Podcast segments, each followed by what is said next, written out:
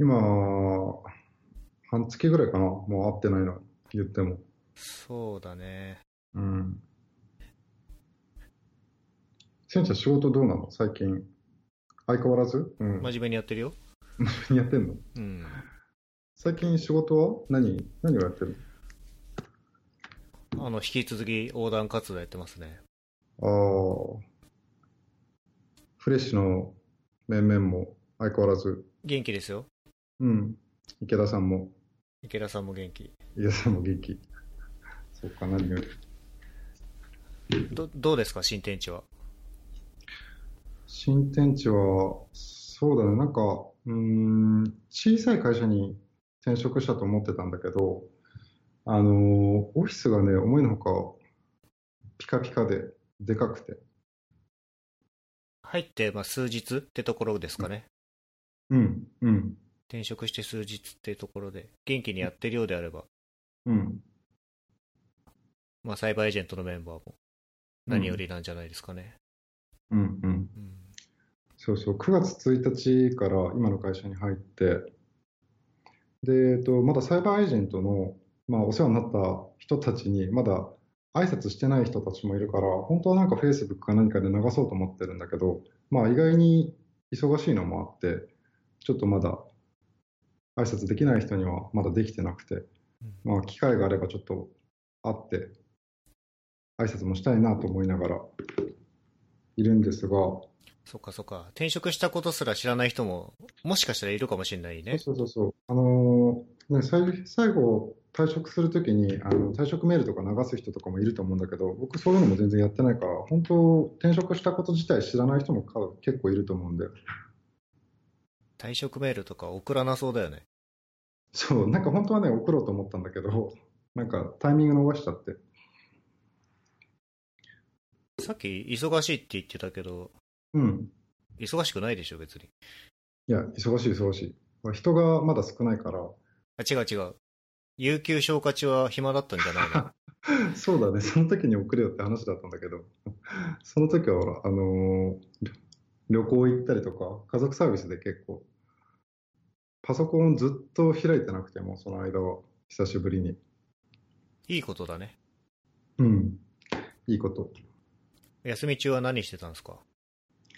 休み中は、えっと、副業やってたんで、その副業を少し手つけたりとか、あとは北海道の旅行を計画してたんで、そこに4泊5日ぐらいで行ってた。なるほど。うんじゃあ、副業の話から聞こうかな。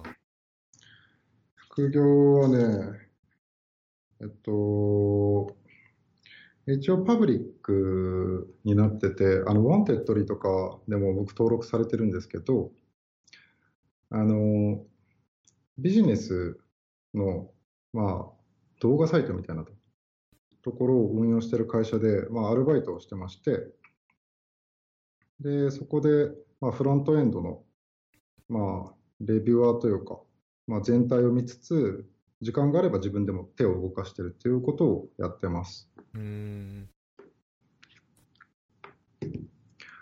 でも、あの、サイバーエージェントにいながら片手間にやってたから、まあ、言っても1週間あたり8時間から、まあ、16時間ぐらいの労働で、まあ、毎月ちょっとしたお小遣いを稼いでると。ポコタん？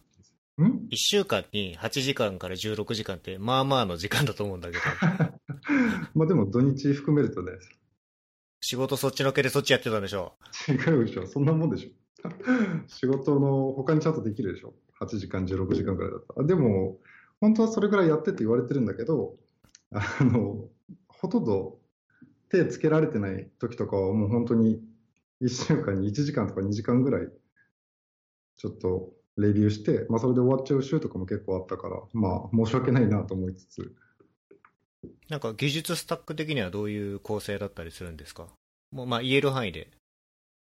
えっと、その時は、あの、プロダクトがそれだけじゃなくて、まあ、会社でいくつか持ってたんで、他のもうすでに出来上がってるところを少し踏襲しつつ、まあ、構成としては、リダックスと、その他もろもろみたいな感じなんですけど、まあ、変わったところは特になく、まあ、オーソドックスで、まあ、ベストプラクティスをちょっとかき集めたような、小綺麗なサービスだったので、まあ、ほとんど変えてないですね。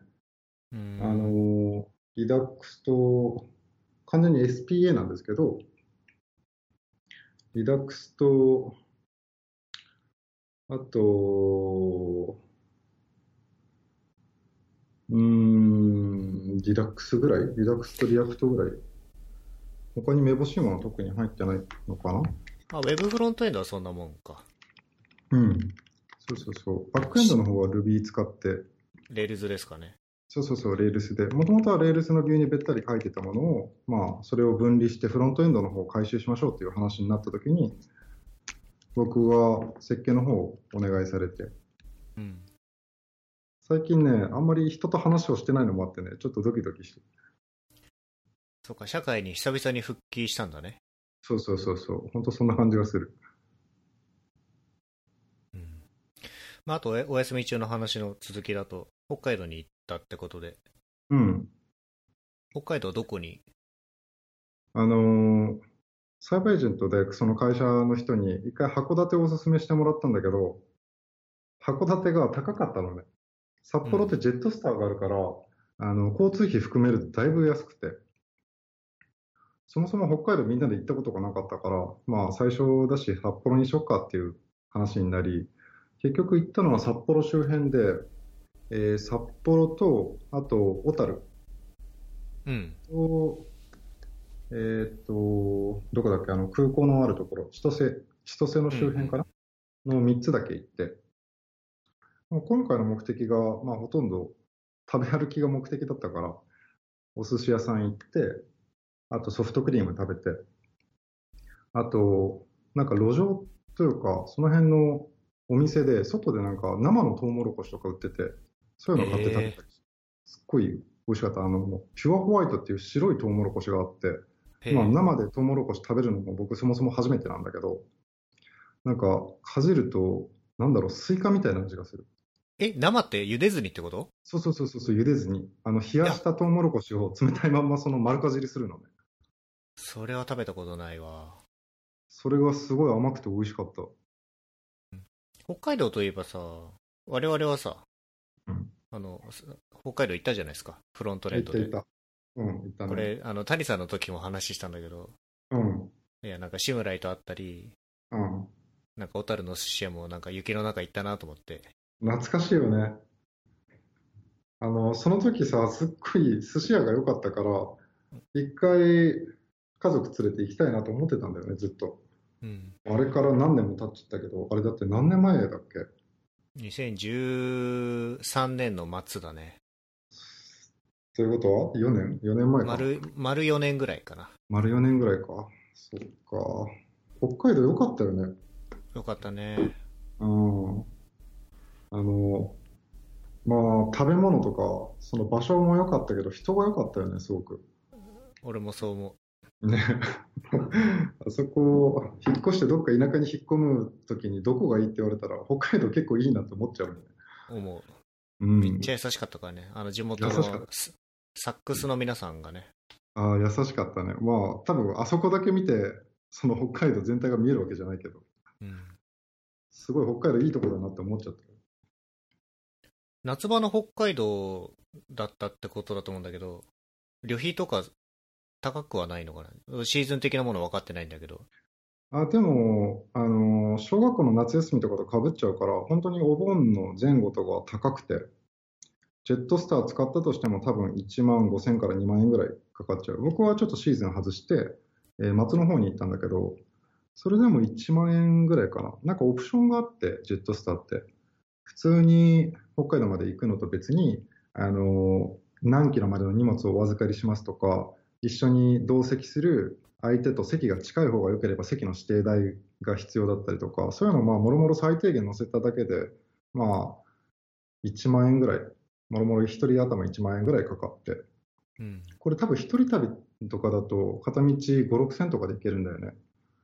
こう、まあ、そのオプションをつけずに済むか。そうそうそうそうそう、オプションなしでいいんだったら、本当に席バラバラで、別に友達同士とかでパッと行くんだったら、本当5、6千とかで行けるから、すごく北海道はいいなと思いながら。えっ、と、1万円ってのは片道だよね。うん、片道。で、ポコタンとうん。奥さんと子供たち2人。そうそう、子供2人と。で、ジェットスター今回使うの初めてだったんだけど、あの、すごい遅延しちゃって、当当日ちょっと雨が降ってたんだけど、それで気候が悪いからっていう理由で、あの、フライトが朝の予定が結局午後過ぎになったのか。で、当日、小樽の旅館をその日に取ってたんだよ。一番最初の日に一番高い旅館を持ってきたんだけど、他はもうビジネスホテルで安いところだったんだけど、初日だけまあ旅館でゆっくりしようよっていう話だったのに、フライトが遅れたおかげで、もうだいぶ夜になっちゃって、もうその旅館に着くのが。全然そこで時間使えず、まあご飯食べて、小樽の夜満喫しよっかっていう時にはもうなんか子供たち寝てるみたいな。うんうん。で、結構なんか残念な感じで一日終わっちゃったんだけど。夏場の北海道良さそうだな。俺も行きたいな。うん。まあでも、お寿司食べに行くんだったら、やっぱ冬場の方が良かったかなっていうのは、もう4年前の話だから、あんまり味覚えてないんだけど、多分、多分というか、美味しかったよね、冬場の方がやっぱそうねりネタと。。やっぱ旬的には冬なのかもしれないね。そうそうそう。夏の旬のネタは、あの、ウニとかなんだけど、ウニ丼を食べに行った。うん。あの、市場で、えっと、なんかバフンウニと紫ウニって2種類あるんだけど、地元のバフンウニがもう期間限定とかで、ウニ丼とかを6月から10月ぐらいかな？ちょっと期間うろ覚えなんだけど、それぐらいの期間の間しか出してないみたいで、夏場に行くとウニが食べられるっていう楽しみはあるかもしれない。休みは、その旅行以外は何もしてない？うん。あーえ行楽的な部分は？行楽的な部分、うーん、あと半分はでも仕事してたかな、副業。うん。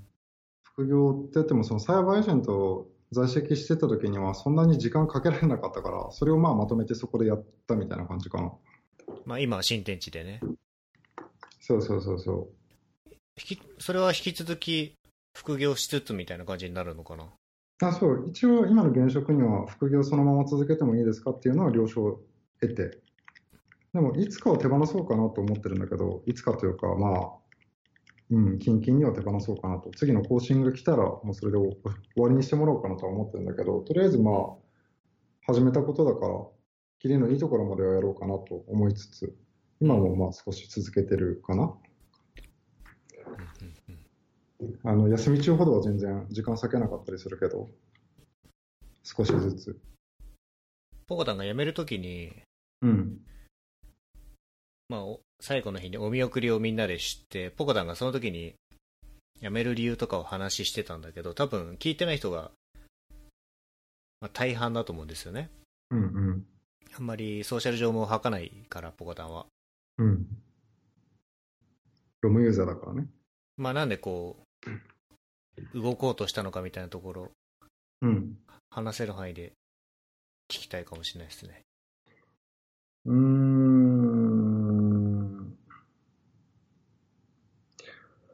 まず、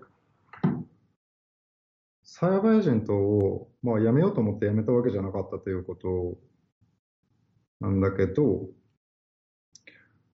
えー今ちょっと、あのーオフレコというか、まだ話しちゃいけないところとかがあるんで、まだリリース、ローンチしてないサービスなんで、ローンチするまでまだ話せないところが結構あるんですけど、えーと、まずそのやってるサービス、今から作ろうとしてるサービス自体に魅力があったっていうところが一つかな。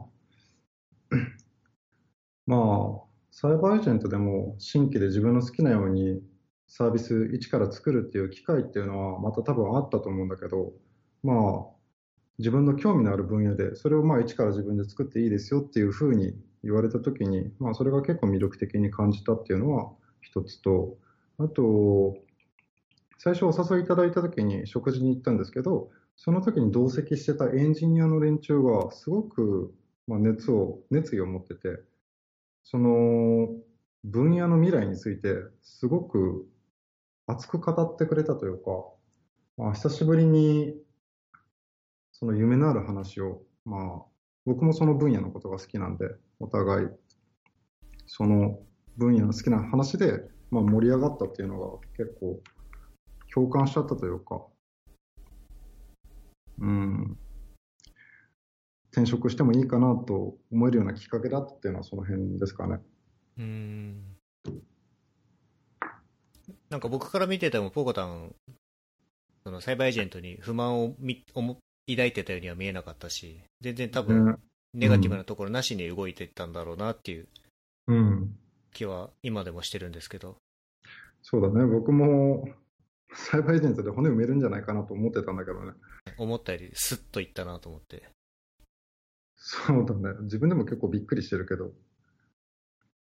一応、まあ僕結構転職多い方だけど、前々職、前職と、前職ってまあサイバーエージェントが前職で、その前も年ずつぐらい続けてるから、結構 IT のエンジニアの中で見ると、それなりに長い方かなと思うんだけど、あんまりその移り気というか、何か相当な理由がないと変わらないと思ってたから、まあ自分でもこんなにポンと決めちゃうとは思わなかったかな。うん。今から作ろうとしてるサービスの、どういうサービスかはまだ語れないって感じなのかな？うん、語れない、ちょっと。うん、なるほど。まあ、ポコタン転職繰り返してきたって、まあ、自分で言ってたけど、うん。えー、っと、サイバーエージェントの前が、DMM。DMM で、うん。ね、その前がね、ネタの宝庫なんだよね、確かね。そうだね。ネタの方向というか、業種が全然違うから、確かに話のネタにはなる。まあ多分、ご存知ない人も多いんで、ちょっとサイバーエージェントから前に、遡ってってもらっていいですか？サイバーエージェントでは、まあ、ウェブフロントエンドの開発者をやってて、その前はどういったことをまあえっと、DMM で一応、職域的にはウェブデザイナーっていう、まあ、肩書きはでウェブデザイナーだったんだけど、自分でデザインをやって、まあ、コーディングまで一手にやっちゃうウェブデザイナーだったから、まあ、サイバーエージェントには、ウェブデザイナーの時に、まあ、コーディング好きが転じて、そのままフロントエンドエンジニアに転身したっていう感じかな。DMM のデザイナーやってた前は何を？その前は、えっと、その前も一応ウェブデザイナーだったんだけど、その当時はまだメインで、えー、ウェブをやってる会社じゃなくて、印刷をやってる会社で、僕はどっちかというと DTP がメインで、片手間にウェブデザインやってるっていうような感じだった。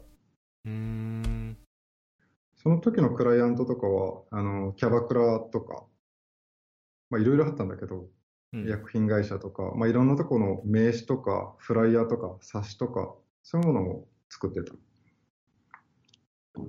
あれ？その薬品会社の話って、その DTP の時の話あ、違う違う。それとはまた別に、そうそう、その前に、違う。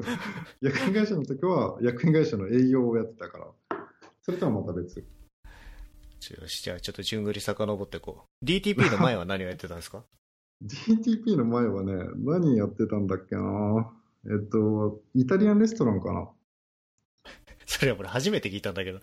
そうだね。あの、その時に勉強したんだよ、僕。そのイタリアンレストランが、あの、個人がやってるレストランで全然客が来なくて、1日に来ても本当に2組とか3組とか、そういうお店だったんだけど。それやばいでしょ。やばいやばい。夜やるお店で、まあ、なおさら来なかったんだけど。で、僕、その夜、まあ、店のカウンターでずっと、まあ、立ってたから、その時に空いた時間使って、フォトショップの本読んでたんだよね。で、フォトショップの本読みつつ、自分で、まあ、ちょっとずつ触って、ポートフォリオみたいなのを作りためてて、あの、架空サイトを自分がリニューアルしたらこういう風になりますよ、みたいな、まあ、デザイン案とか、あと、ドリームウィーバー開いて、コーディングの練習してみたりとか、そういうのを、えー、ポートフォリオとして作りためて、で、その後に、ウェブデザインの会社に応募したのかな？それで入れてくださいっていうふうに。うんうん、それが最初の始まりかな？僕の。でも、本読むだけで、うん。なんでしょう、そのレベルに、まあ、いかないような。まあ、コツコツやって、なんとかポートフォリオ作ってみたいな感じか。うん、そう、最初なんかもう手探りで全然何やればいいか分かんないし、どこから学べばいいか分かんないし、一番最初って何が分かんないか分かんない状態だと思うんだよね。その広すぎると、学ぶことが。だから最初結構友達にあの、ウェブデザインやってる友達が最初にいたから、その友達に聞きながら、ある程度ちょっとレクチャーしてもらいつつ、まあ、ポートフォリオは作っていったんだけど、まあ、それでもいいこっちなかったというか、結構大変なとこはあったかな。うんで、DTP の会社や行ったり、DMM で、うん、経験積むにつれて、かなり、うんまあ、上達してったみたいな感じになるんですかね。そうそうそう。最初の方は、本当に、まあ、デザインばっかりというか、まあ、バナー作ったりとか、そういう仕事が多かったから、コーディングの技術っていうのは、本当、サイバーエージェント入ってからようやくついてきたかなっていう最初フロントエンドエンジニアって名乗るのもおこがましいぐらいもの知らなかったから、最初に入った、うん、最初に入ったチームの時とかは、わかる、すげえわかる。わかるよね。最初、本当になんかごめんなさいって感じだったんだよ。本当にそう。うん。最初のチームの時とか、あの、サーバーエージェントって、ほら、あの、いろんな職域が一つの島構成してるじゃんね。フロントエンド以外にもサーバーサイドエンジニア、デザイナー、ディレクターとみんないると思うんだけど、その時に、えー、サーバーサイドの人から API できたからこれ繋いでくださいねって言われた時に、えっ？てなったもんね。どうしていいか本当に分かんなくて。あの、ウェブデザイナーの時って、まあコーディングはやってたけど、AJAX とか使う要件が全然なかったし、あの、AJAX で繋いでくださいって言われても全然分かんないみたいな。でも、聞けないじゃんね。フロントエンドエンジニアとして入ってる以上。最初は結構まあ恥ずかしい思いというか、辛い、大変な思いは結構したかな。うん、キャッチアップがまあとにかく大変だった最初。わかんないことだらけで。デザイナーもエンジニアも、こう、ちょっとずつちょっとずつ学んで、うん。身につけてったんだね、ポコタンね。まあ僕もそうかもしれないけど。でも、センちゃんは違うでしょ。バックグラウンドがサーバーの方から来てるから、まあフロントエンドの話わかんないって言っても、まだ僕よりは早かったりするじゃんね。あそうですね。まあ、僕前職で、今言ったようにサーバーサイドをメインに書いてて、うん、で最後、結果的に最後になったプロジェクトで、うん、その、社内のイントラシステムみたいなのを作ってたんですよね。うん、で、あまあ、ウェブのシステムなんで、うんうん、そのいわゆるその今でいうフロントエンドの部分を触ってたわけですよ。うん。そのその時は初めてだったの？その時が、えー、実質初めてだったかな。えー、昔ね、ジオシティーズでその HTML、CSS 書いたことはあったんだけど、うんうん、JS とか普通に触ったのは初めてで、うん、でその時に jQuery を使ったんですよ。うん、jQuery 作ってすごいと思って、これ。すごいよね、jQuery。これはすごいぞと思って、うん、JavaScript、クライアントサイドの JavaScript に興味をその時初めて持って、それで、そっか、それがきっかけで、自分もこういうライブラリ作ってみたいと思って、うん、jQuery を書き始めたんですよ。うんうん。しんちゃん作ってたよね。名前なんだっけ？フルーエントかな？あ、はいはいはい。懐かしいね。みんな作ってたよね。アホムとかなんか、はやてだっけ？みんな俺俺 JK で作ってる。えー、っと、クレイランプかな？クレイランプ。これと、ちくわとかね。ちくわは、あの、弊社のやつだね。そう、弊社の。違うわ。クレイワークスでした。クレイワークス。クレイワークス。えっ、と、今ね、アジェンダのところに貼りました。うん。そうそうそう。で、初めて ahomu 氏と会った時も、僕も同じようなの作ってるんですよみたいな話で盛り上がった記憶があるね。クレイワークスか、こんな名前だったっけ？そうそうそう、自作、オレオレ J クエリ店あったね。えー、はやてってじゃあなんだろう、はやてもあるよ。はやては、セレクトエンジンだね。確か。あ、なるほど。えっと、しずるの、しずるの代表だ。そんな感じ。そうか、そうか。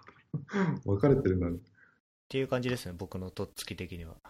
うん、いや、でも当時ね、こんなの自分で、僕はね、作れなかったから、すごいなと思ってた、二人とも。そうだね。僕も未経験の状態でよく受かったなと思ったけど、多分、これ、見せるものとしてこれがなかったら、うん。ダメだったろうね。今でこそ大量にあるけどね。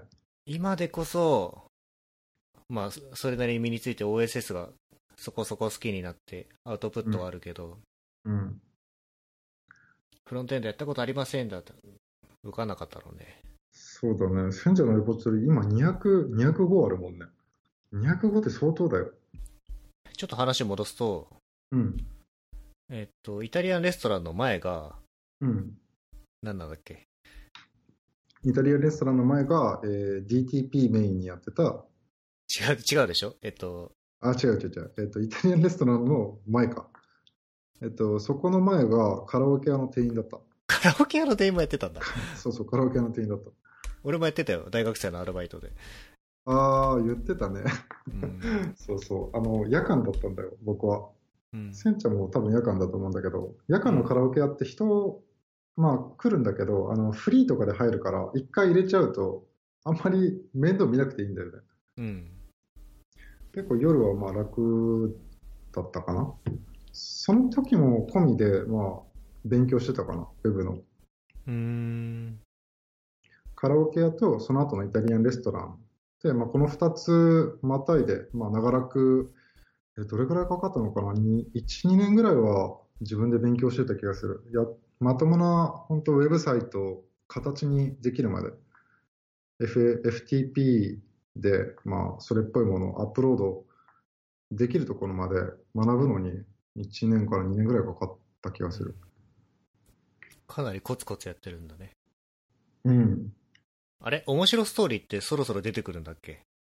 面白ストーリーはね、ちょっと面白いかな。面白いかな。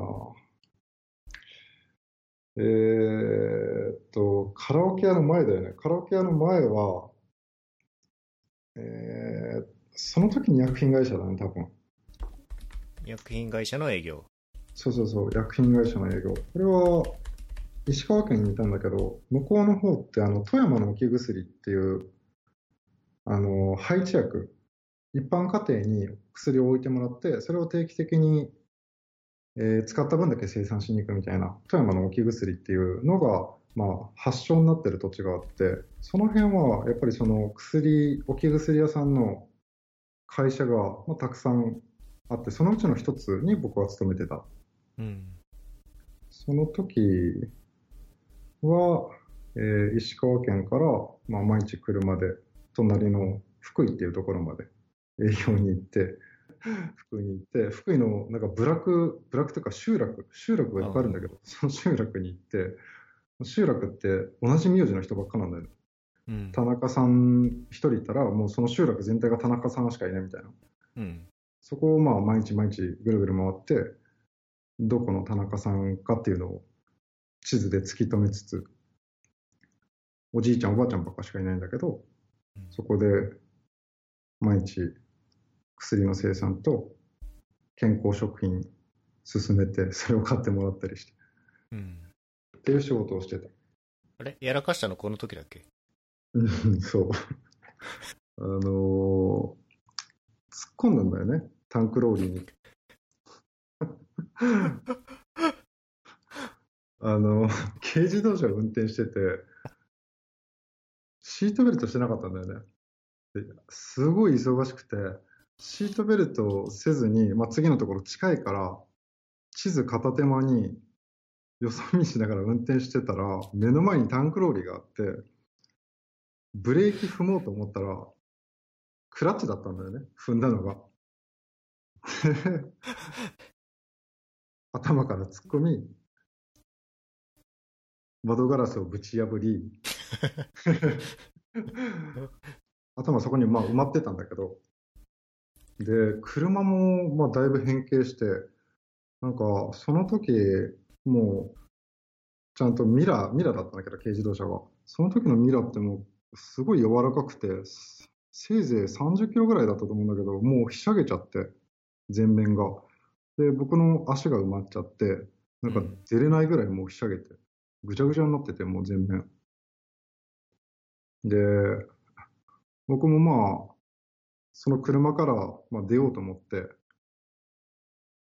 ドア開けたんだけど、もう前のタンクローリーの運転手が怒りながらこっちの方来てて、で、僕も謝んなきゃいけないっていう気持ちがあるから、こっちが、こっちが悪いから、衝突してるから。で、あの、まあそこの前ひしゃげて足が埋まってるのを引きずり出して、無理やり降りたら、まあなんか貞子みたいな感じでボトって落ちて、で、ほふ前進で入りながら、すいませんって言ったんだよね、僕。そしたらタンクローリーのふーちゃんが、青ざめて逆に、分かったから、もういいからっつって、タンクローリーに乗せてもらって、病院にそのまま運ばれるみたいな、よく出れたね。うん、っていう話がありました。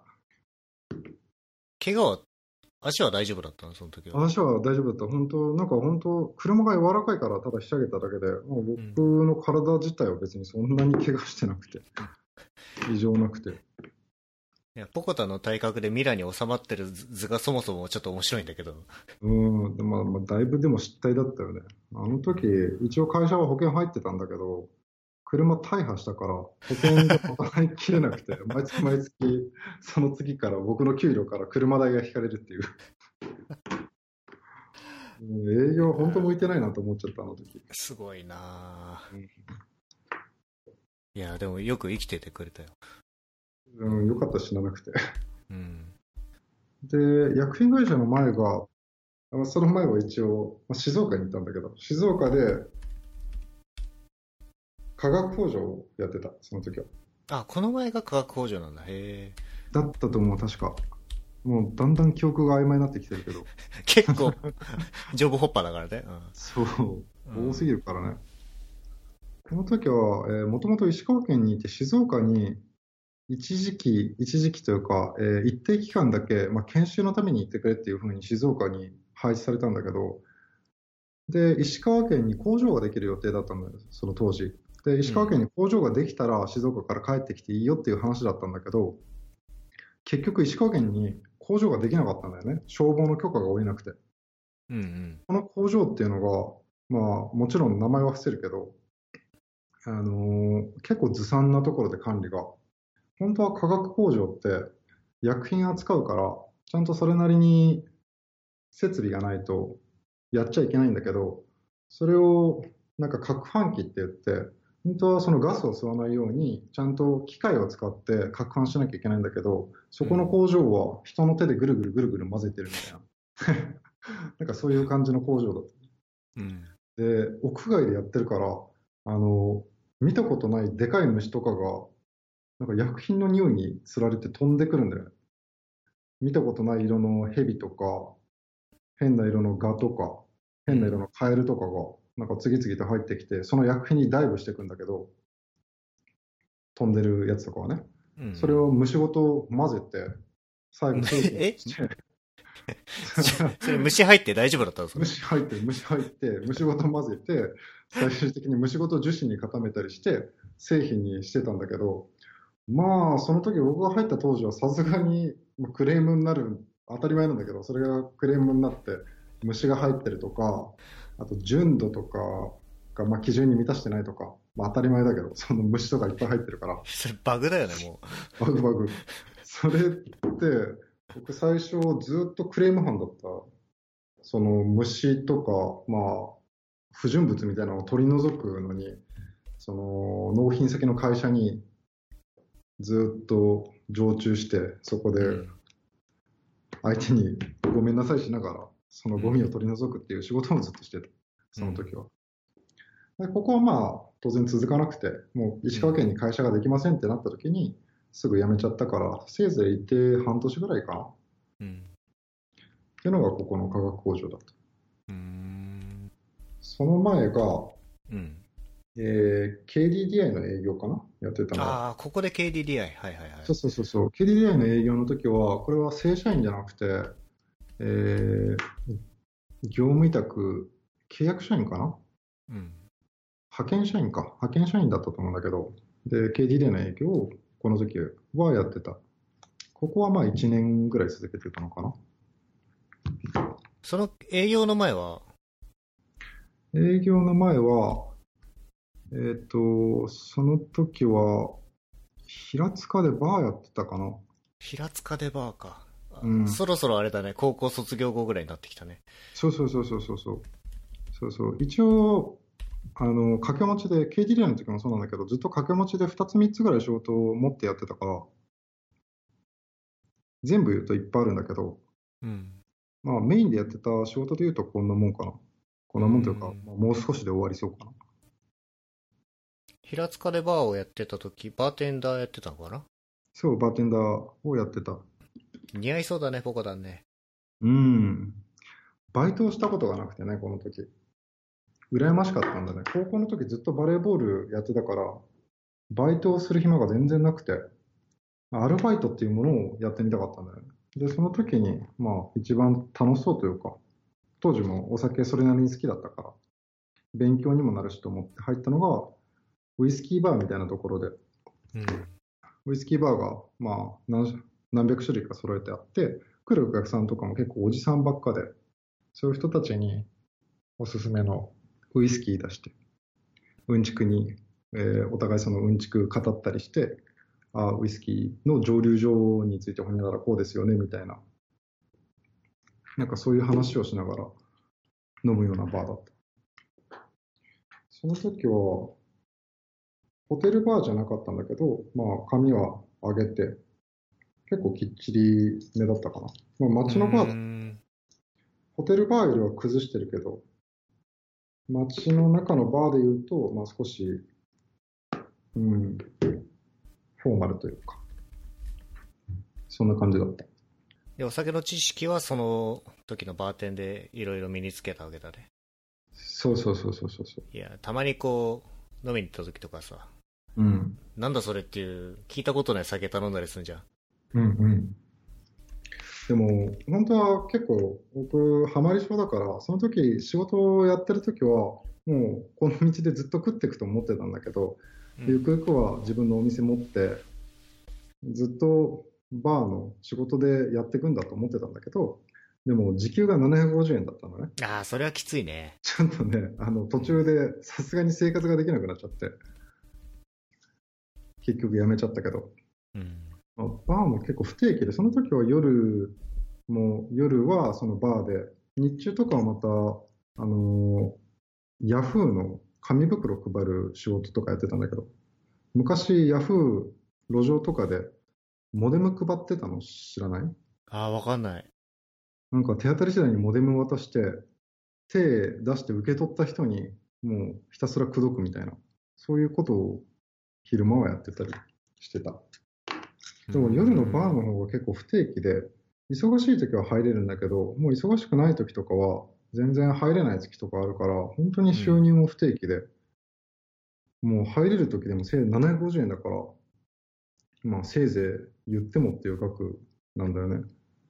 もう家賃も結構払うのきつきつで、当時は最終的にもうお金が持たなくなって辞めちゃったかな。で、ここの前が電気工場。電気工場この前、実業団じゃないんだ。電気工場知らないぞ、俺。あ、でも電気工場であのバレーボールやってた。ああ、そうそうそう。そこの企業は電気工場だったの。ここはね、えっ、と、神奈川にある住友電気工業っていうところなんだけど、まあ、バレーボールのチームを持ってて、で、僕はそれの推薦で入れてもらったんだけど、入ってしばらくはそのバレーボールやってたんだけど、そのうち、その会社からバレーボールやるのにお金を出してくれる、だお金を出してくれるんだけど、うん。まあ、毎回毎回その全国大会とか、まあ半年に1回は行くんだけど、まあ、し開催地が結構割と離れてたりして、北海道だったり、まあ福岡だったりとか、そういうところに遠征するのに、まあ会社がお金出してくれないと到底持たないようなお給料だったね。最初、僕が入った当時って僕まだ18歳とかだったから、18歳で、その、いい給料もなく、せいぜい手取りで、えー手取りは言わない方がいいか。まあ少なかったんだよね。うん。で、そのお金が、お金が、まあ、業績が良くないからっていうことで、バレーボールの方に支援があんまり行かなくなって経費削減っていうので。うん。で、毎月、まあ、積み立てをして、その積み立ての費用で、実費で全国大会に行かなきゃねっていう話になった時に、結構、僕の手取りだと、もう手元にほとんど残らないぐらいバレーボールにつぎ込むことになってて、本当、何しに仕事してんのかなっていうぐらい、バレーボールばっかりになっちゃったんで、その時はそれでやめたかな。なんだ、社会人実業団に推薦で入るって、すごいような気がしてるんだけど、まあ、高校の時そういう実績を残してたから、そういう推薦もらえたみたいな感じ？そうそうそうそう、高校の時の先生が紹介してくれたんだよね。あのーその当時の僕の学力じゃどこにも行く先がないからっていうので、お前はバレーボールをやれって言われて、だから僕はもうバレーボールやる気も、石川県を出る気もなかったから、僕は断ったんだけど、まあ、確かに先生の言う通り、僕の学力じゃどこにもいい就職先が特になかったから、まあまあ、渋々ここに決めたっていうのはあったかな。まあ、入ったら入ったで楽しかったものたくさんあったけど、まあ、住めば都というか、うん。この先、住友、平塚でバー、あと KD での営業、ここまでずっと神奈川の方にいたから、やっぱり、はいはいはいはい。うん、好きになったんだよね、その神奈川が。うん。まあ、結果良かったかなとは思うんだけど、まあ、当時はあんまり乗り気じゃなかったかなっていうのはある。ポコタンは、バレーボール選手としてどのぐらいすごかったの？僕は、いやでも身長があったから、それなりに続けられたっていうだけで、本当に別にセンスがあったわけでも、うん、なんか本当、よくしてもらったなと思う。高校の先生とかも、まあ、ここの会社入れてもらったことも、それがなかったら、もう別に大したあれじゃなかったと思う。本当、やらされて伸びたっていう感じだと思う。他の能動的にやりたくて頑張ってる選手と比べて、ちょっとやっぱ、うん、そうでもなかったというか、っていうのはあるかな。えっ、と、ポジション的にはどこだったの？ポジションはね、えーまちまちだったんだけど、アタックを打つポジションにはいたんだけど、えっと、バレーボールって6人いて、前3人、後ろ3人でローテーションしていくんだけど、うん。左からレフト、センター、ライト。まあこのアタッカーのポジションだったら、まあ、3つは、まあ、どこでもというか、足りないところに入るみたいな。高校の時はレフトだったんだけど、うーん、センターの時もあったかな。高校の時はセンターとレフトだったんだけど、実業団入ってからはライトが多かったかもしれない。最終的な公式身長が何センチか分かってないんだけど、一番直近の健康診断で測った時に何センチだった？多分188ぐらいだと思う。一回89になった時あったじゃん。89になった日があった。で、健康診断のおばちゃんに大丈夫ですかって言われたっていう。伸びてるけど大丈夫ですかって言われたから。大丈夫ですかって、はいみたいな。188か。まあもちろん一般よりは全然大きいんだけど、バレーボール選手中だとそれってそこまで大きくないんじゃないの？いや、そうだね。プロの世界で言うとやっぱ全然高くはない。あの、僕の身長だと、本当全日本選手で見ると、全日本のレベルで見ると、あの、セッターってトス上げるポジション、あれぐらいしかできないんじゃないみたいな、そういうような感じかな。188とか190ぐらいだと。うん。今の生活になるまで長かったね、じゃあね。いろんなことやってるんだね。そう、長かったね。うん僕もなんかこう自分の過去について初めてかもね、こんなまじまじと話をするの。なんか次回はもっとウェブっぽい話をうん。したいなと思ってますんで。そうだね、ウェブの話。ウェブの話しよではまた。う。よし。はーい。おーい。